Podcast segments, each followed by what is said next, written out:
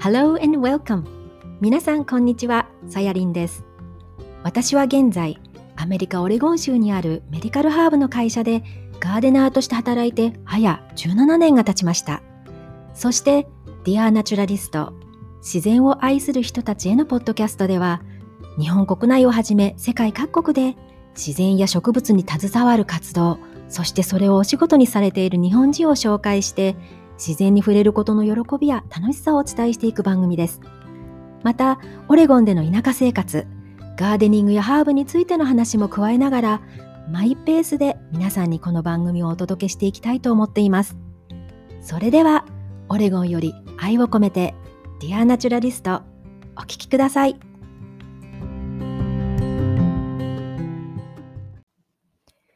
本日は北海道であのフランス農園の乾燥ハーブをね、現在販売されているはるかさんとニコさんのエピソードの後編です。でね、あのそのエピソードに入る前に、えっと、先週、えー、サステイナブルガーデンクラブのあの球根の寄せ植えとあのニンニクの育て方のワークショップをあの私あの行ったんですけどもあの皆さんはこの秋ってもうすでに球根の植え付けを済まされてますか？あの、リスナーさんの中には、あの、南半球のオーストラリアに住まれている方もいるので、まあ、季節は逆ですよね。っていうことは、え、今はそちらは春ということになるんでしょうかね？だとすると、ちょうどこうチューリップとか水仙が咲いている時期っていうことになるんでしょうか？で、あの、秋に植える、あの、植え付ける球根は一般にね、こちらで北半球で言うと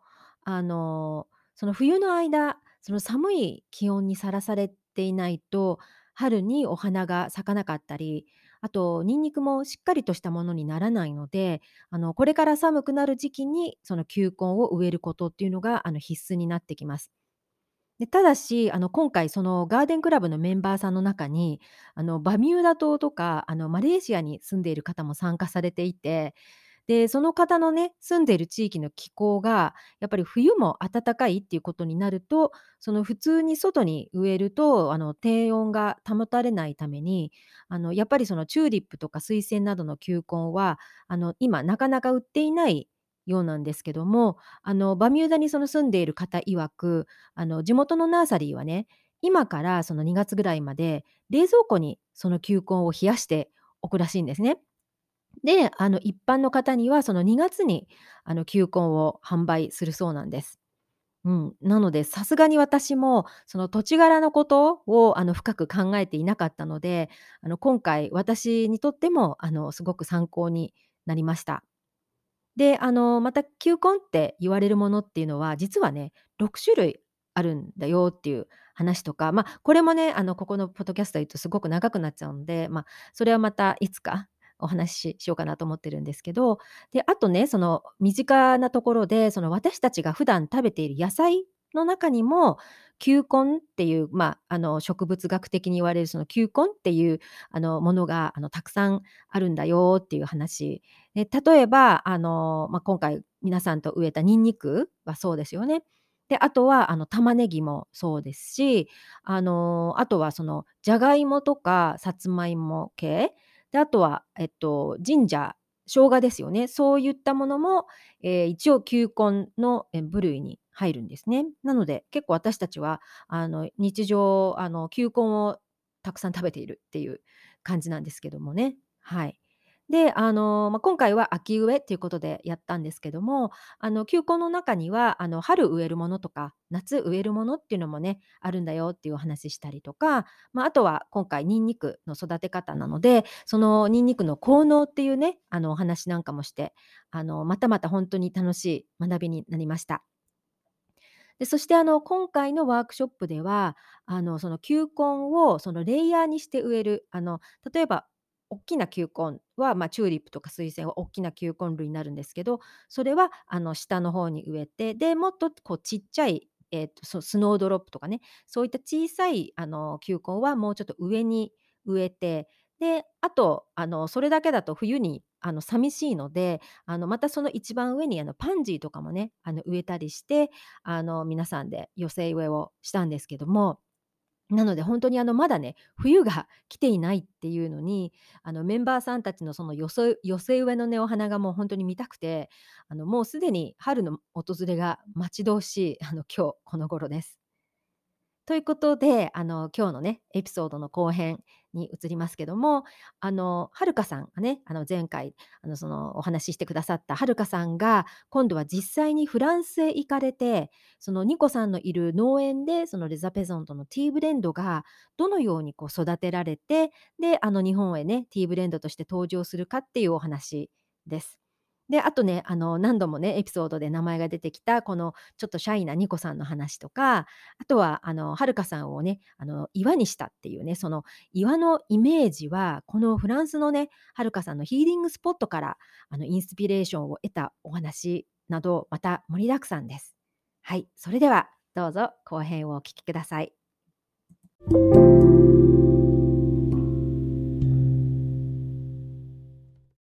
で、この夏い行かれたんですよね、うんフランスにね。はい。やっと行けました。うん。画面越しで見てたところだと思って。で、思ったより広くって、うん。ただ大きさがちょっとあの何ヘ何ヘクタールもあるわけじゃなく、うん。ただ2人でこうやっていくのにはもう十分すぎるぐらいの大きさで、まあ、一つのハウスとあの外の葉、まあ、主には外の畑になるんですけど、うんハウスではレモングラスはい。レモングラスとかの東南アジアとかでうん。育つようなやつだからブルターニュで育てられないんですよ。あ、冬越ししないのかな？できないんですけど、してくれてるんですけど、うんうんうん。うん。まあ、ハウスでそれはやったりとか、あとは、まあ、ハウスでしかちょっとできないものと、あとは、そういうバジル類も外で育ててるものと、ハウスで育ててるものと、ちょっと分けてみたりして、うんあ、のー収穫できるタイミングをうまくずらしたりとか、うん。レストランに、あの地元ではレストランのにちょっとだけおろしたりしてるので、うんまあ、そういう野菜とかやったりとか、なんかそんな感じですかね。。大きなハハウスももうちょっと欲しいは欲しいんですけど、うんちょっとそういうところまで手が届いてないので、うん。ちっちゃいの自作のハウスみたいなのを今年作ってみて、うん。まあそこでちょっと、うん、やってみたり、うん。うん、そんな感じですね。まあそのさっき言ったようにこぼれ種で育ったうん。子たちもあの不揃いに生えてきてくれたりするので、うんうんうんあ、の2個があの種から苗作ってであの外にデビューさせてうん。やったところじゃないところからもあのいろんなのが出てきたりして、うん、で、まあ、自然なす好き勝手自分たちで育っていったところとあの計画的に植えたのが一緒になってる感じですね。ね、うんそうですよね。だって、まあ、基本的にはニコさんが一人でやられて、で、この夏にはるかさんが行かれてっていう、本当お二人でやってるから、やっぱりその規模もね、やっぱりその大きすぎてもできないわけだから。でなんかね2個はあのいわゆるあの男の子の仕事があんまりできない人で、あ、そうなんですか。であのトラクター乗るとか、うんうんうんあの。幸運期とか、まあ、やるんですけど幸運期は好きじゃないとか。なるほど、なるほどな。んでこう友達にトラクターで最初にバーッと起こす時だけは、うん。そういうのをやってくれる子にお願いしたりとうんか人人にお願いできるところはもう人にお願いするけど、もうそれだけなんですよね。あとはうん彼が全部やってるので、で育ったところから積んでいってうん。であの乾燥の棚もこう自然なあの自作で作った棚でうん。そのまんま乾燥させてでまあブルターニュなので湿気もちょっとあったり、うんうん。えー、と気温がちょっと低かったりするんで少し熱を上げて乾燥機も使う乾燥機っていうかあのなんて言うんだろう除湿機みたいなうんのとうんあの温めるヒーターオイルヒーターみたいなのを上手に使いながらうん。でもなるべくその極端な熱とかはもちろん与えないので、うん。自然な状態で植物がこう枯れていくっていうか水分がなくなっていく状態にしてて、う。ん。あのーハーブブレンドのお話も後で聞きたいんですけど、その出来上がったハーブとかお花の色がすっごく綺麗にね。言ってくれて嬉しかったです。本当本当やっぱり一番そのハーブがあの効能がやっぱり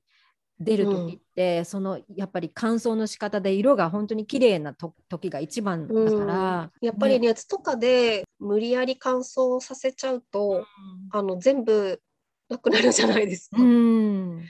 やっぱりまあ世の中にあるハーブ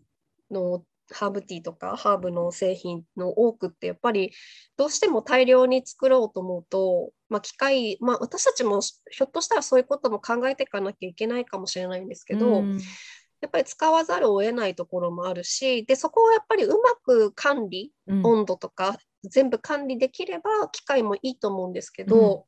まあそうじゃなくてバーッとやあの熱処理とかしちゃうと、うん。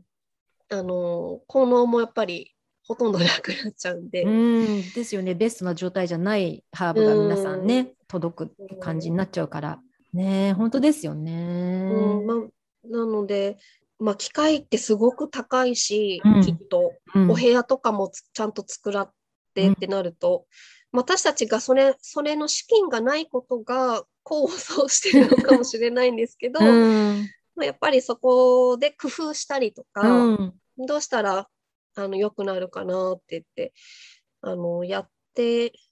ることがすごいやっぱりもうそそれだけでやっぱハーブの乾燥状態とかも目で見たりうん。ちょこっとこう手で触ってチェックしたりとかを本当に毎日のうん。一日の中でも何回もしたり。うん。するじゃないですか。うんやっぱりそこでやっぱりハーそこのそのハーブたちへの愛情も全然違ってくる本当にし。ねそうですよね。うん、なんかそれもまああのいいいいあの作用になってるかなと思ううん。そう思いますよ。なんかうんこの状態がやっぱり今のビジネスのまあ強みというか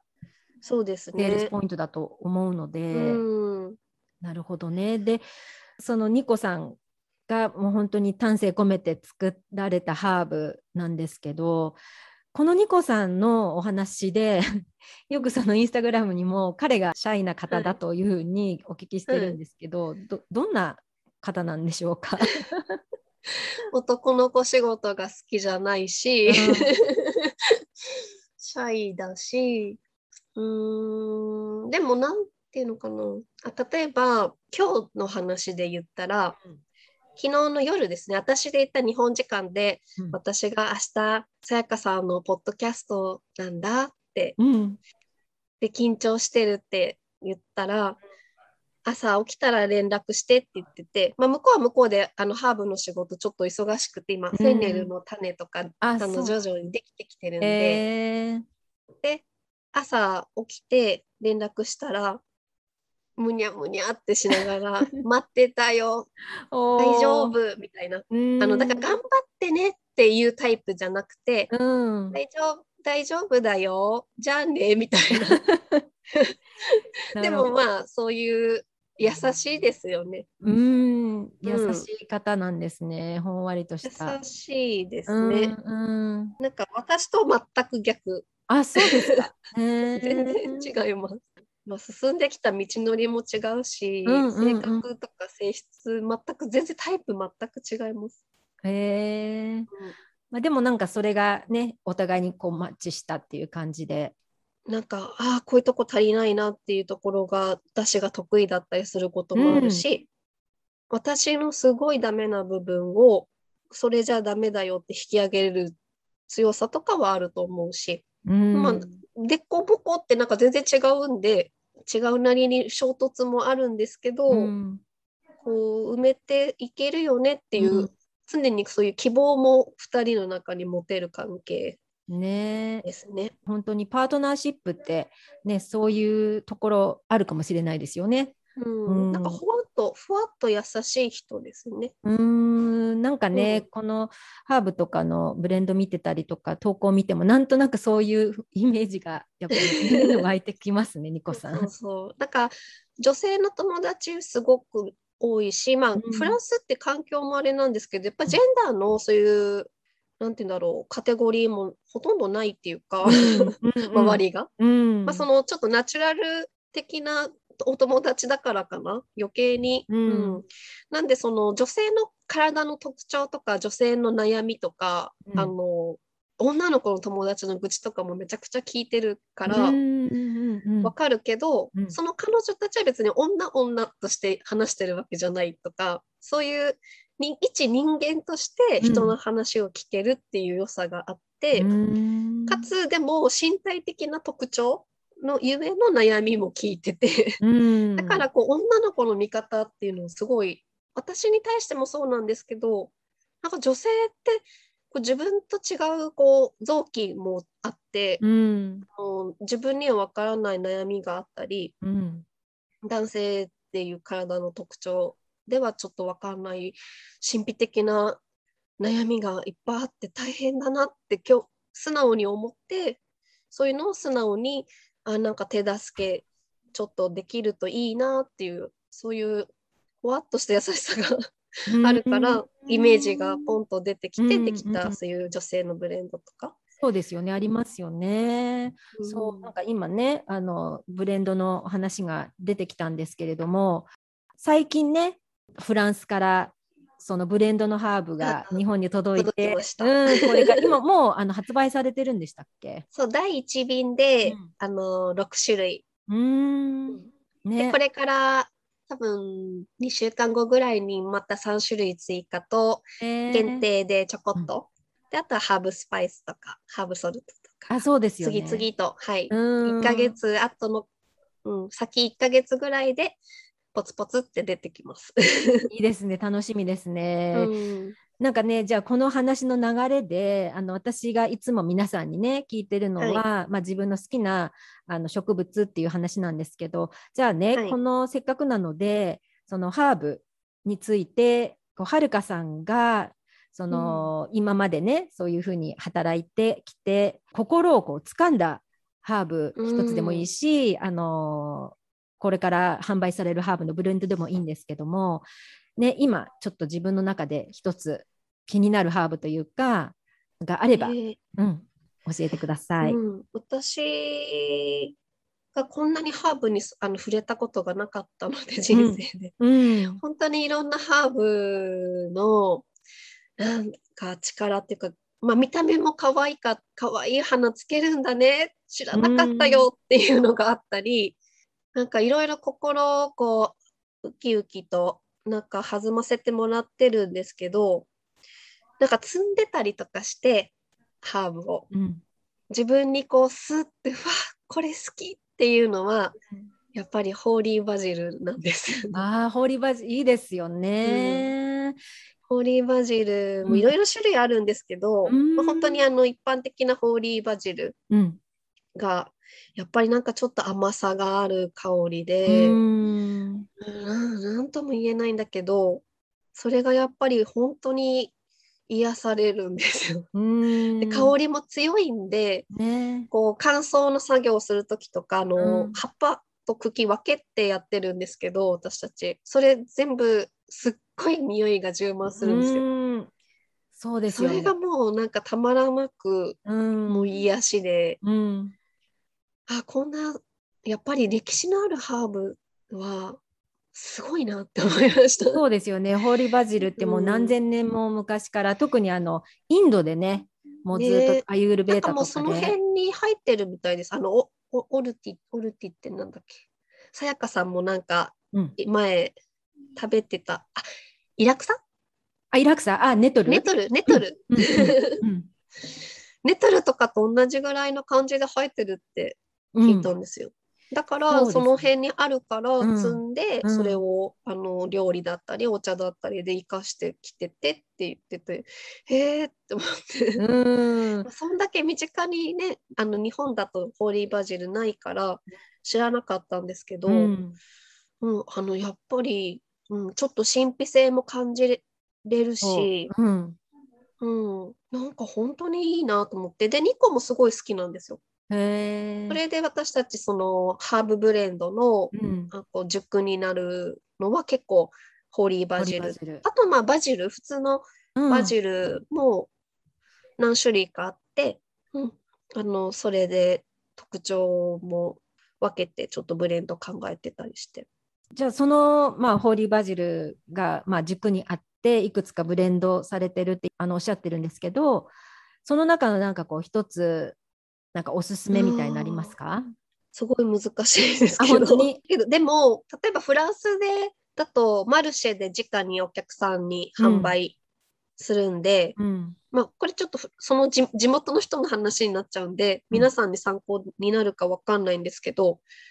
眠りで悩んでる人多いんだなって思うんですよ。あーなんか不眠フランス症みたいな？のマルシェで、はい、うん。なんか不眠症までいかないけど、うんあのフランスのマルシェでお客さんとが買っていったり、あのうんまあ、悩んでまでは言わないけど、まあうん。ちょっと話してる感じで思うのは、まあ、ちょっと睡眠。うん。多分本当に寝れないっていう人もいらっしゃるけど、それだけじゃなくて、こうリラックスし、眠る前にリラックスしたいんだよねって言って、ハーブティーをちょっとうん。一杯、うん。本当ちっちゃいコップに一杯飲むとか、で、その時にこうちょっとゆったり過ごす時間大切にしてるんだなっていうのを結構あの思って、うん。日本だとあの1種類しか前のシーズン出してなかったんですけど、あ今年はちょっと2種類のうん。うん、本当にこうちょっと眠りに対してのお悩みが強い人が飲むやつが、まあ後の3種類で来るんですけど、今発売されてるやつで、うん。ルースニュイっていうのがあって、はい。そのこ心ふわっとって日本語のタイトルつけてるんですけど、うん。それはあのお昼寝みたいなあの時に使ってもいいなんで、お昼間にも飲めるような、うんうんうん。なんかちょっとこうカモミールの甘い香りをうん。癒しにしてもらって、ちょっとこう、一回緩めていくみたいな、そのブレンドかな？うん。そんな感じのブレンドがおすすめ。これから入ってくる。ねなんかうん眠り、眠りにまつわることは意外とみんな、まあ眠り大切ですよね。そう。うん。だから途中覚醒しちゃうとかそういうのとかもいろいろ悩みのこう細かい詳細はいろいろあると思うんですけど、やっぱりそういうのだけじゃなくて、こううん眠る前にちょっとこう優しい気持ちで眠りたいとか、うんそういうので、あのフランスでは結構3種類ぐらい夜用のやつ、あの種類いっぱいあるんですけど、うんフランスでは。なんかその中で、あの、日本もやっぱり夜のやつはうんもう一つ軽めのものも含めてああるのがやっぱり人間こう元気になる基本だから、うんそこもそういうのもいいよねって言って出したやつです。で、ホーリーバジルは2種類入ってます。あその中に？はい、心ふわっと軽めのその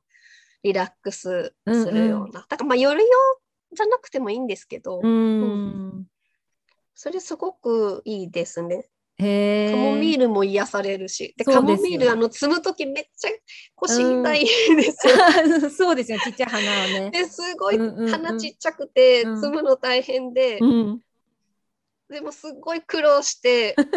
摘んだんで飲んでほしいです。そうね、もうそういうこう気持ちが全部こう入ったハーブだからね。でもはい。やっぱり、そのほら、作り手さんがどういう気持ちで作作ってるのかとか、あとはこの植物はどうやって作られてるのかってやっぱり分からないとこがあって、だからはるかさんもそのホーリーバジルがいいなと思ったのって、そのお花を見て可愛いなと思っただろうしっていう、そこがやっぱりあるってすごい大事だなってね、思うんですよねそう。ですね。やっぱりなんか自分のその、まあ、オーガニックハーブティーなんですけど、うんそういうのってた本当にたくさん出てるけど、うんなんかオーガニックだからいいっていうことじゃなくて、うんなんかどんな人がどういう過程で作ってるっていうのが、なんか知れる買い手側の人がそこも含めてうんこう選ん選ぶことができる。なんかそういうのをすごい大切にしたいなと思って、うんなんか大きくこうするんじゃなくて自分たちのあのホームページ作ってそこでうんオンラインストアしたり、まあ、インスタグラムでフランスに行った時は、うん。あの細かいのを全部ストーリーに上げて発信したりで今ブレンド出来上がって登場させた時にああのハーブたちがこんなうん形になったんだってこう、あのフォロワーさんとかうん。あのが共感してもらえてで納得して自分であの買いたい方は買っていただけるようなこうものづくりとかをしたいなと思って、うん。うん、なんか今の、うん、そういう流れってすごいこれから買う買ったり売ったりする人すごい大事な基礎になるんじゃないかなと思ってるんで、うね、かそういう本当その通りだと思います。やり取りをしたいなと思って。うん、本当にそうですよね。だからビジネスって感じじゃないかもしれないですけどね。うんうんうんうんうん。知ってもらってうん応援してくれる人が、うん。あのご購入してくれるっていう、うんうん。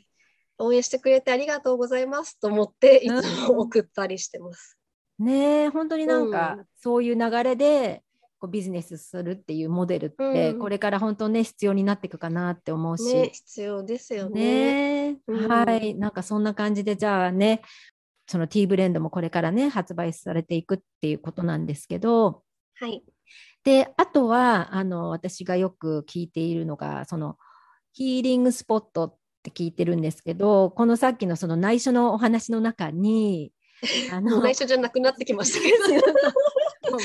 ばらしてしまったっていうど、バレてしまったあのもし詳しいよお話をもっと聞きたい あの見たい場合はぜひ、えっとはい。オンラインののウェブサイトへ行って下の方の内緒のお話というところを、ね、し探してください。ていただければと思うんですけどその,、はい。あの続きっていうことで、えーあはい。お。話をされてるんですけどこのねあのはるかさんが岩になって この岩の存在自分の存在を感じさせてくれたっていう、このフランス行った時の場所がありますよね、うん。この夏の森って書いてあるんですけどもこあれ夏の夏に行った森、森についてお話を。と、うん。ユエルゴアっていう森なんですけど、結構有名な、あの、本当観光地だったんですよ。あの、ブルターニュの、その、さっき言ったフェニステルの県の中でも、3番目くらいかな、大きさとしては。うんうん。で、あの、すごく人気な森なので、結構有名なところに、普通に、私たちバカン忙しいから バカンスとかないけど、友達がちょっと散歩行こうよって言って誘ってくれて、ちょっと時間作れるような場所だから、あの、うん車で走らせれば1時間くらいうんのところなんで、あいいねって言って行ったんですよね。でも気軽な感じで行ったんですけど、うん私にからしたら結構、わ、これは私のヒーリングスポットじゃないかって感じで。うーん なんか想像してたより得るものがすごくて、まあ観光地で夏だったんで人も結構いっぱいいたんですけど、私たち友達たちの歩き方が気ままに歩いたんですよ。あのうん。やっぱり観光地なんでこ、こっちですよとかって、あんまりこう日本みたいに大々的にしてないんですけど、一応こう誘導路みたいなのもうん。ついてたりするんですけど、人が多いところを避けてたって、全然森の中を本当に普通に歩きながら、うん。あのずっと2時3時間歩いてて、へー。うん、なんかその中で見る景色がマグマからできたの石？うん。岩？うん。でできてて、へー。でそれ冷え固まってそこからこう流れていくこう水で削られたりとかそれでこうなんかすごい不思議なあの岩のちっちゃい岩の上にすごい大きな岩乗ってあーありますよね。どんなバランスでこれなってるの、うん。みたいな、うん。うん、そういう場所で、まあ、なんかそれもすごかったんですけど、うん。でそれであこの岩みたいみたいな。だから私もこういろんな人生の流れで削られていて、うん。で形としてはこういう大きな岩になって大きな岩になって止めちゃったんですけど、うん。そういうこともなんとなくイメージできたしあとなんかこう自然と本当にまたちっちゃい木がいっぱい生えてきてるところとか、うん。なんか手入れされてない場所を歩いてたからかなんかこう命をすごい感じたりなんか苔もいっぱいあるんですよ。あのうん。ブルターニュも湿気もいっぱいあるから、うんうん。日本の森とちょっと感覚として似てるんですけどあの地面もふかふか湿ってて落ち葉でなんかいい土だなって思いながら。でなんかあの古く枯れちゃったところからまた新しい命が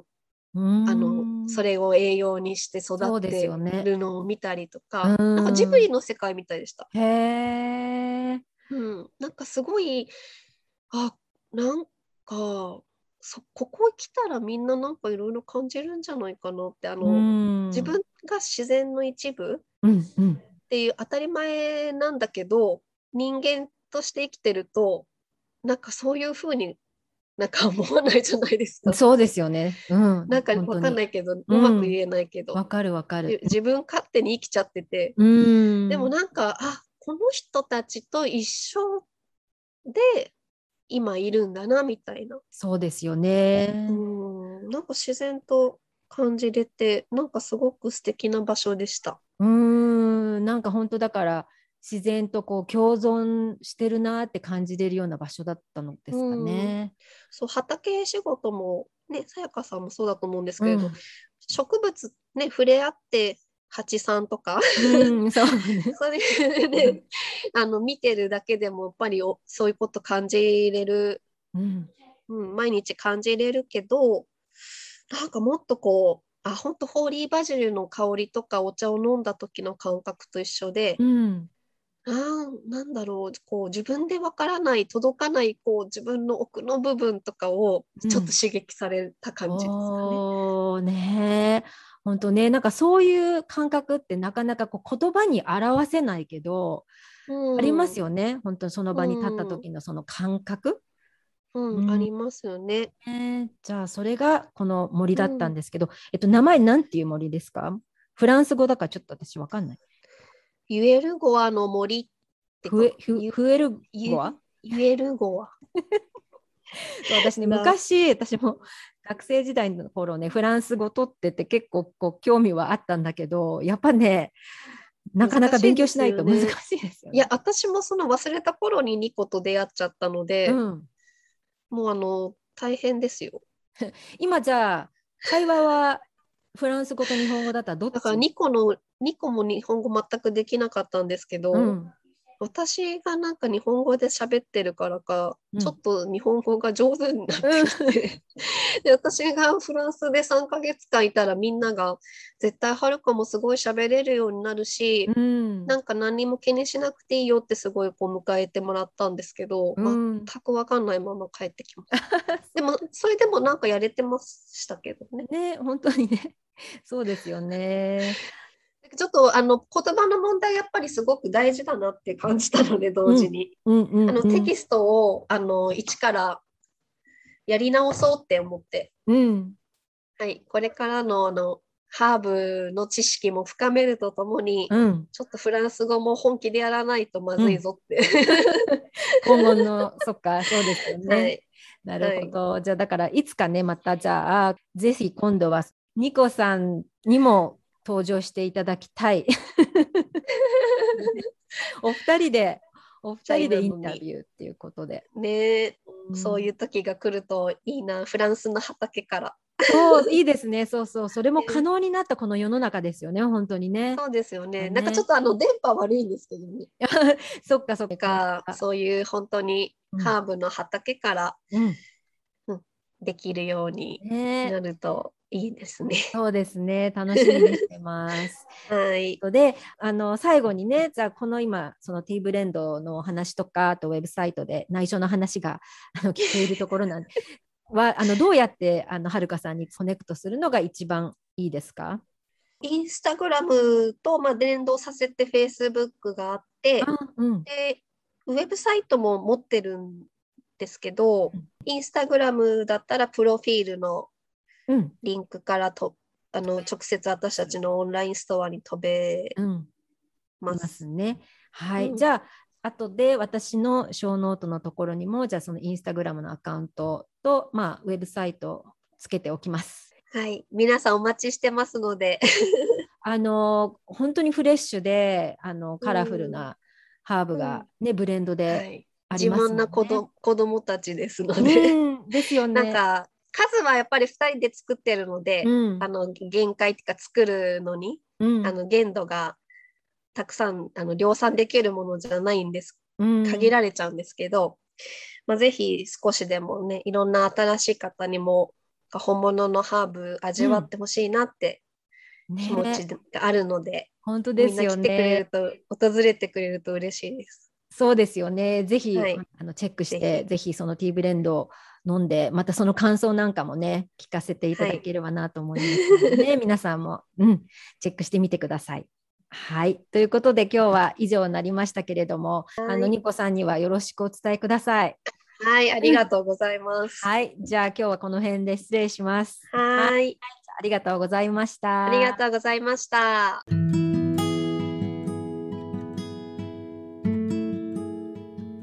ということで、えー後半のエピソードはいかがだったでしょうか？あのお話の中であのはるかさんたちのハーブの一つにあの心ふわっとっていうティーブレンドをね紹介されていたんですけどもあのその中のハーブはあのはるかさんのお気に入りのあのホーリーバジルが2種類とあとはあのジャーマンカモミールあとレモンバームオレガノそしてあのホーソンが入ってるんですね。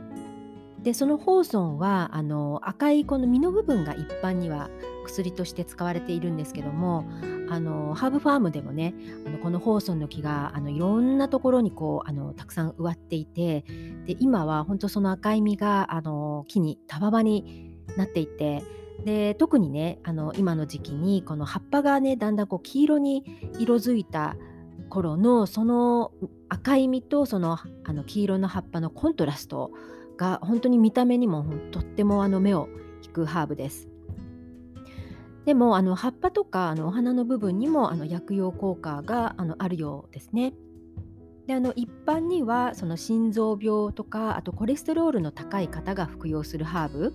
なんですけどもあのその他にもねこう緩いリラックス効果っていうのも期待されていたりあとはあのよく言うこのエモーショナルあのスピリチュアルなところではあの沈んだ心をねこう持ち上げてくれたりとかあと恐怖やあの心配からこう抜け出すお手伝いをしてくれるようなハーブ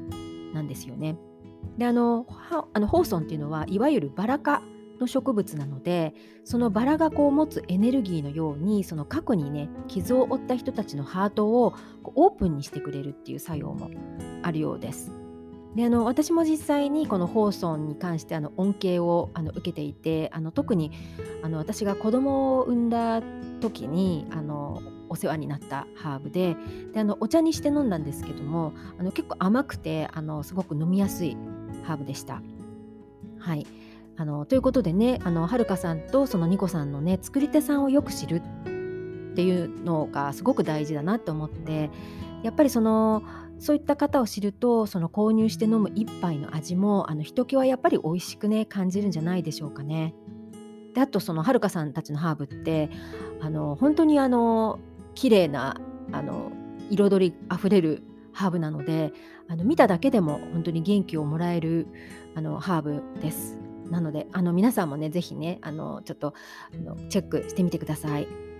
でこれからもねこういったあの作り手さんとコミュニケーションをね大切にしてで特にそのスモールビジネスの方っていうのをあの応援していきたいなっていうふうに思っています。それでは Until the next time さやりんでした。